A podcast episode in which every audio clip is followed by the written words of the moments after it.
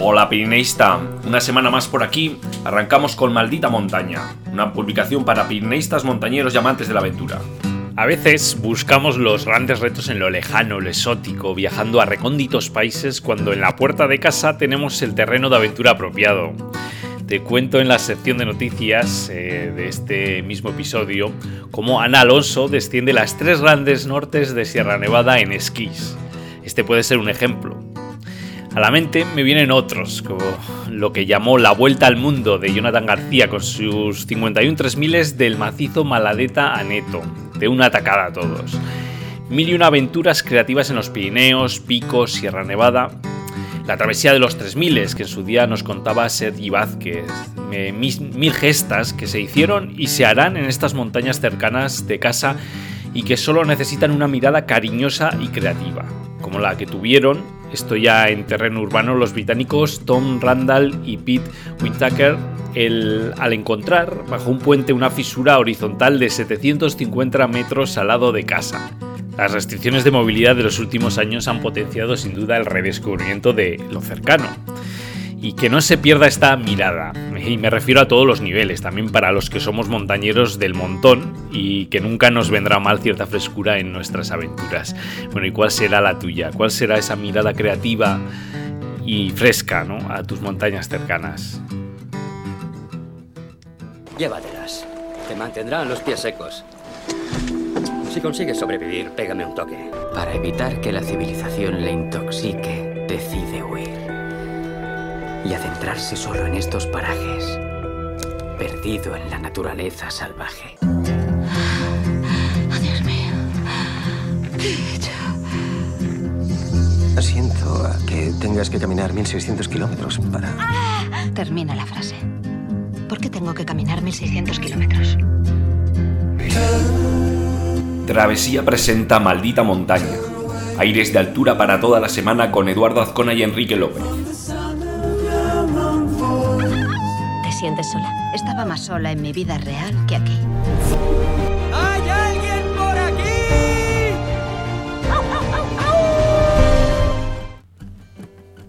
Empieza ya a alargar los días, eh, ha llegado eh, ya eh, días de calor y bueno, como que ya con la primavera ya en, ya en pleno apogeo, pues como que ya empieza a oler también un poquitín a verano, ¿no? Y el verano es sinónimo para muchos de, de rutas, de rutas de- como la Transpirenaica, pero también de rutas circulares y de grandes ascensiones y, y bueno, que ya empezamos a traeros pues algunas propuestas, ¿no? Porque sé que muchos de vosotros y vosotras pues estáis ya mm, investigando, ¿no? Cuál será esa mm, eh, aventura con mirada fresca y creativa que decíamos. Pero bueno, algunas sin rompernos mucho el coco ya hay mm, ya grandes clásicas y, y algunas eh, rutas que se han ido consolidando, como la ruta circular del GRP de Andorra, ¿no? Un trekking circular alrededor del país todo un recorrido por las montañas de Andorra, en una ruta circular de 7 etapas y de 115 kilómetros de recorrido a través de paisajes de alta montaña, grandes picos, valles glaciares, bosques. Sin duda, pues una de las mejores formas de conocer eh, estos paisajes y la cultura de este pequeño país enclavado en el corazón de los Pirineos. Este sendero que os traemos eh, se encuentra totalmente balizado, es un sendero circular de gran recorrido y está marcado, como os decía, en rojo y amarillo. Tiene una longitud aproximada de 115 kilómetros y fijaros, casi 9.000 metros de desnivel que habitualmente se dividen en 7 etapas, como os decía. Y al ser circular, pues la ruta se puede empezar desde diferentes puntos y hacerla en un sentido, en otro.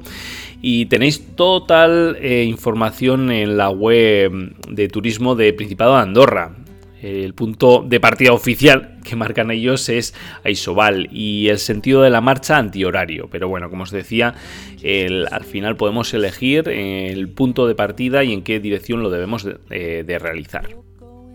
Terrenos abruptos, piedras sueltas, salvar grandes desniveles y saber orientarse en este tipo de terrenos de alta montaña. La dificultad de las etapas pues es variable y depende mucho de cómo queramos organizarnos, aunque bueno, eh, yendo a una distribución clásica nos vamos a encontrar un par de, días, de etapas que realmente van a ser exigentes.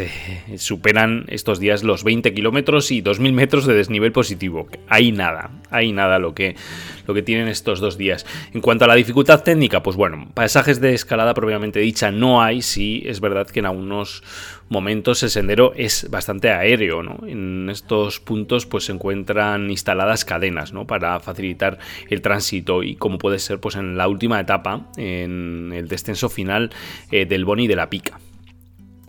Pero bueno, os tengo que decir que la logística es muy sencilla si se, cumple con la eh, distribución que se propone, ¿no? Y en todos los finales de etapa, pues está garantizado un refugio libre en perfecto estado, uno guardado o un hotel. No obstante, los refugios libres eh, pueden estar ocupados, ¿no? Por otras personas y será, bueno, necesario prever esta circunstancia. Y me preguntaréis, ¿cuál es la mejor época para realizar esta ruta? Bueno, como os decía, ya llega el verano y obviamente pues la mejor época para, realizar el GRP es el verano, ¿no? Cuando los pasos más altos se encuentran libres de nieve y esto pues ocurre por norma general entre mediados de junio a octubre o noviembre, ¿no? Dependiendo un poco de la temporada. Ya en noviembre pues puede ser que hayan empezado a caer las primeras nevadas y y bueno, pues depende al final de la, de la temporada. Fuera de estos meses, pues bueno, la montaña permanecerá pues totalmente cubierta de nieve o en partes y la señalización oculta, ¿no? Y por ello pues no os aconsejamos, es más, desaconsejamos absolutamente pues que vayáis en estas épocas, salvo que vayáis a, en esquís o, bueno, con eh, cierta experiencia en, en montaña invernal y sabiendo lo que os vais a encontrar. No descuides la planificación, estudia el recorrido antes de partir. Bueno, existen rutas alternativas, refugios intermedios y otros finales de etapa que nos van a, mm, a posibilitar pues, una distribución más acorde a nuestra condición física y a la climatología ¿no? que vayamos a encontrar, a la meteorología. Te recomendamos conseguir el pasaporte de refugios en cualquier oficina de turismo de Andorra. Es gratuito y con este documento podrás justificar pues, las diferentes etapas del itinerario y al final bueno, conseguir un diploma de acreditación de la ruta, ¿no? al estilo de la credencial del Camino de Santiago. Y esta es la, el GRP de Andorra, la vuelta a todo el país, en el corazón de los Pirineos, una de las posibilidades de las propuestas que os traíamos. Bueno, también os traemos más cosas en el boletín y bueno, aquí en el, en el episodio de Maldita Montaña. Uno de los eh, contenidos de esta semana era también, hablábamos sobre la seguridad en montaña y prevención de riesgos en actividades juveniles. ¿no? En la montaña, bueno, pues es posible practicar una amplia variedad de deportes que pueden comenzar a desarrollarse desde una edad muy temprana, ¿no? Y todas esas actividades asociadas con este medio natural tienen en común que promueven pues el compañerismo y la disciplina en un ambiente divertido y en, un entorno saludable y que siempre, sobre todo aquellos que hemos, hemos crecido en, torno a esto, a la montaña ¿no? y a su práctica, pues vamos a justificar, ¿no? Y sobre todo pues por los valores que, que transmite. Y al igual que hemos hecho en las últimas semanas, ¿no? Con algunos, eh, algunos artículos eh, semejantes, pero para otras, otras categorías, pues hemos desglosado pues cuáles son los riesgos que pueden que atañen estas actividades, ¿no? sobre todo por la edad eh, de los practicantes, y, bueno, qué, es necesario, ¿no? Y bueno, yo os remito al artículo que podéis encontrar en, en la web, ¿no? Y bueno, algunas de las características que se deben considerar ¿no? para poder establecer esta cultura de, ¿no? de prevención de riesgos en las actividades juveniles pues son las siguientes y las voy a, las voy a desglosar un poco y bueno, siempre os os derivo a lo que es el artículo, ¿no? Deciros que un alto porcentaje de los actuales montañeros se ha iniciado en las actividades de montaña en el ámbito de las actividades juveniles al aire libre. Eh, algunos hemos sido más autodidactas, pero por norma general pues es muy común pues que, la juventud se inicie pues en actividades dentro de los clubs, de la federación, eh, dentro de un entorno familiar, ¿no? que igual es el más, más cercano ¿no? que, puede tener los aficionados jóvenes. Luego, tener en cuenta que enseñar una verdadera cultura de la prevención ¿no? en, riesgos a estas edades tan tempranas ayuda a fijar conceptos de prevención ya para edades adultas. ¿no? Y, luego para construir esta cultura eh, preventiva real, el punto de inicio es unificar los mensajes de, prevención de riesgos. Se debe trabajar de una forma pues global, ¿no? Eh, los accidentes al aire libre involucran tanto a las federaciones, las entidades juveniles, los clubs y, bueno, todos deben caminar en la misma dirección, ¿no? Al igualmente dentro del entorno, más familiar, ¿no? Con, como os decía, pues estableciendo pues, los conceptos básicos de esa cultura de, prevención tan necesaria ¿no? en deportes de montaña. Ahí tenéis, bueno, pues todas estas reflexiones y, como os decía, pues las tenéis en el boletín y en la, en la web. Y así llegamos al buscamos este lugar. Ya sabéis que cada semana buscamos un lugar de los Pirineos, observando una fotografía y con unas pistas os preguntamos de qué lugar se trata.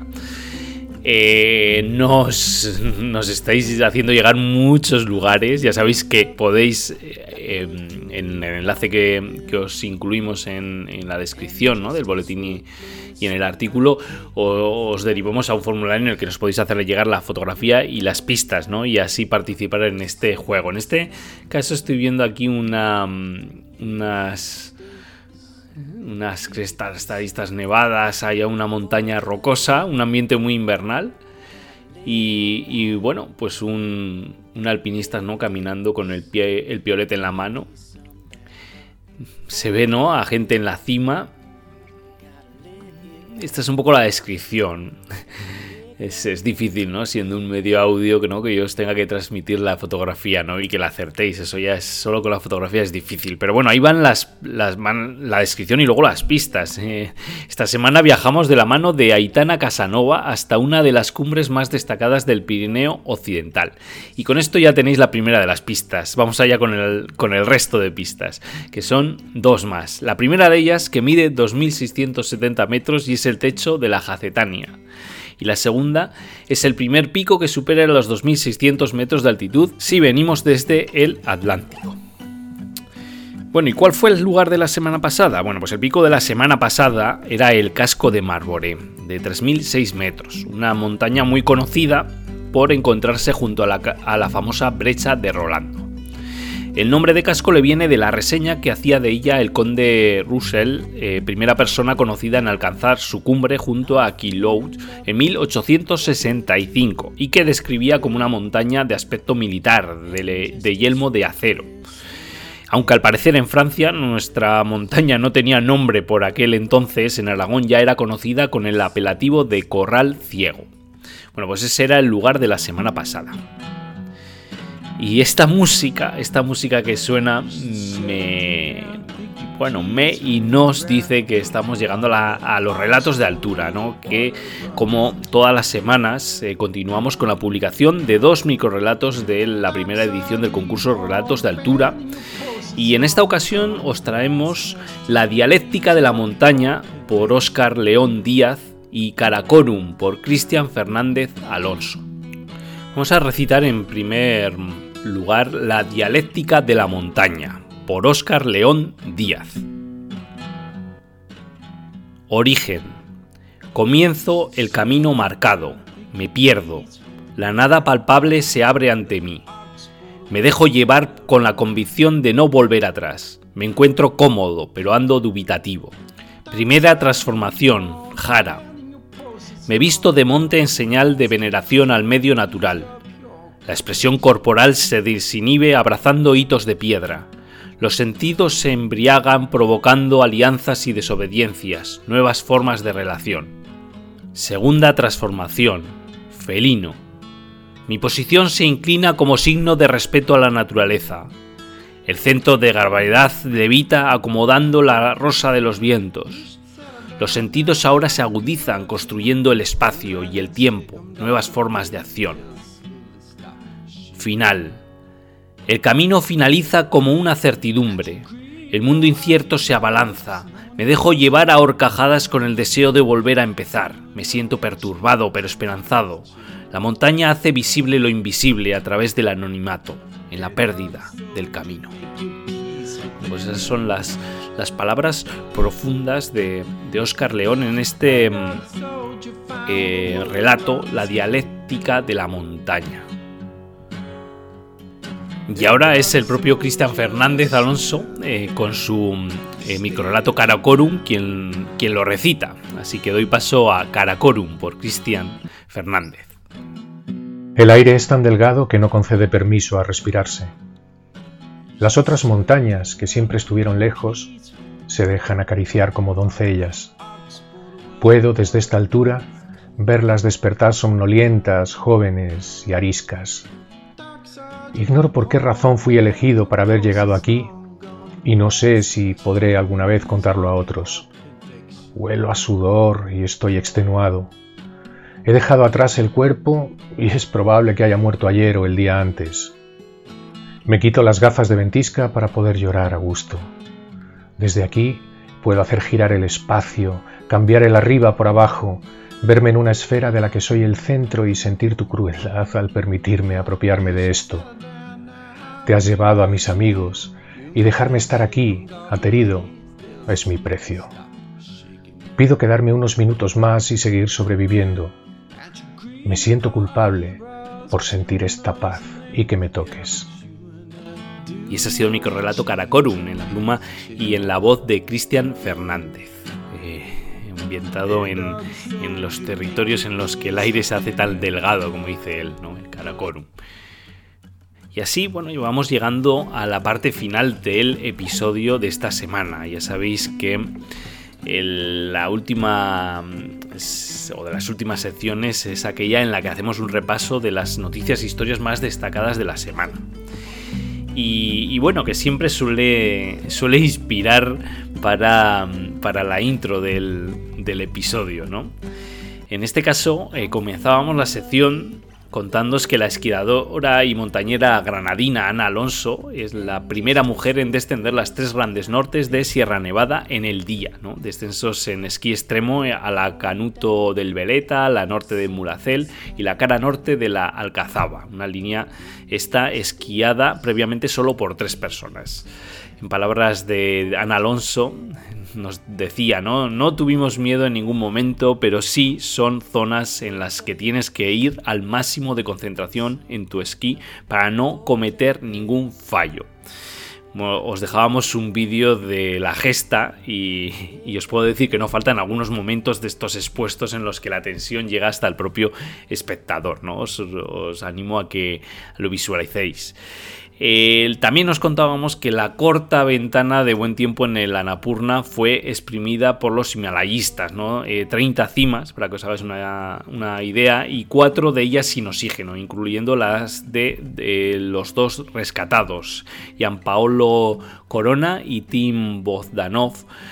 Em, saltó la alarma de la pérdida de contacto desde el campamento base del alpinista Gianpaolo Corona y sus dos compañeros que ascendían ellos eh, los tres sin oxígeno. Y finalmente pues llegó la información de la evacuación de, Tim Bogdanov y Gianpaolo Corona desde el campamento 4 a 6.800 metros con graves congelaciones. ¿no? Habían, estaban ya descendiendo y, bueno, lo estaban pasando realmente crudo, con un, bueno, hay fotos de, las congelaciones en brazos, cara y, bueno, eh, al final cómo los visualizan desde el helicóptero y los pueden ya trasladar eh, momento base y, bueno y al hospital pues para que se recuperen de las congelaciones no como causa de los problemas se cita pues la falta de aclimatación de los ascensionistas sin oxígeno en una planificación de intento de cima planeado principalmente para los que lo hacían con oxígeno Em, había, bueno, había mm, alguna expedición comercial. en el caso de los rescatados, pues, mm, pues sí mm, eh, tenían contratada la logística en campamento base, pero iban, eh, digamos, eh, por su cuenta en la ascensión. Y para que os hagáis una idea de a lo que lidiaron los que hicieron encima en el Annapurna, os dejamos también en el boletín, os hemos dejado un, un vídeo que compartía Cris Annapurna en, en, Twitter y en el que se ve una avalancha grabada por eh, Kasturi de Pak eh, Sabekar, una escaladora india de 20 años que, aunque os sorprenda, hizo cima ¿no? después de, este incidente. ¿no? Se ve como la avalancha va bajando ¿no? por un, valle y va llegando a la alpinista y que bueno que sigue grabando cuando yo la verdad que hubiera echado echado a, a correr no para ponerme a salvo porque la verdad que va mm, ralentizándose la avalancha, pero bueno, le llega eh, y, bueno, que al final el riesgo, el riesgo estaba ahí. Y bueno, nos despedimos de esta sección con un documental eh, Hielo eh, que sigue mm, a Fernanda Maciel mientras vuelve con su compañera de equipo, del equipo de North Face, Kathleen Gervin, a enfrentarse a el salvaje y remoto glaciar de los macizos del Torre y del Firroy, ¿no? poniendo a prueba pues, su fuerza, resistencia y habilidades técnicas. La, travesía se conoce como hielo continental y es uno de los campos de hielo más grandes del mundo y eh, se encuentra, como os decía, en el corazón de los Andes patagónicos. Para que os hagáis una idea, bueno, es una ruta que se hace en 6 a 8 días, comenzando en el Chaltem y que las ambas las corredoras eh, Fernanda Maciel y Kathleen Germín pues han establecido un nuevo récord que es 13 horas y 15 minutos, lo que bueno, pues han rebajado en 7 horas la antigua marca. Todo un hito y, y bueno, que tenéis el documental también en el boletín. Y bueno, ya sabéis que nos despedimos, que ha llegado ya al final, que ha sido esta vez un poco corto. Yo no sé, no sé de qué depende, pero bueno, hay hay, días que vamos más ligeros, ¿no? Y bueno, aquí veo el metraje, vamos 21 minutos y llegamos ya a la sección de la foto de la semana. Eh, la foto de la semana que nos ha, nos ha compartido en esta ocasión Miki Hernández Muñoz, el, usuario arroba Miki05001. Bueno, pues que nos comparte una fotografía del embalse de Respomuso, ¿no? Lo podemos ver ahí, ¿no? La, el ambiente, pues eso, nevado, como es en esta, se encuentra en esta época. Ya irá luego ya deshaciéndose las nieves, pero bueno, aún se encuentra la mitad del embalse helado, ¿no? Y se ve la presa y, bueno, como sé que la foto os pone los dientes largos, muchas de ellas, en esta ocasión nos hemos dejado pues, un enlace a la, excursión a este Ibón ¿no? y al propio refugio de Respomuso, ¿no? que, bueno, en todo momento eh, estaréis transitando por la senda pirenaica. Eh, ya sabéis que, mm, podéis eh, enviarnos eh, fotografías, compartirlas, nos podéis etiquetar con arroba travesía o compartir con el hashtag travesía pirenaica. Y así llegamos al final. Bueno, pues han sido al final menos de 25 minutos de episodio de esta semana. Desde aquí no me queda otra que enviaros un fuerte abrazo y que bueno, que os esperamos aquí una semana más, la próxima. Venga, un abrazo familia. Y como decía Jack Kerouac, porque al final no recordarás el tiempo que permaneciste en la oficina o arreglando tu casa, ve y escala esa maldita montaña.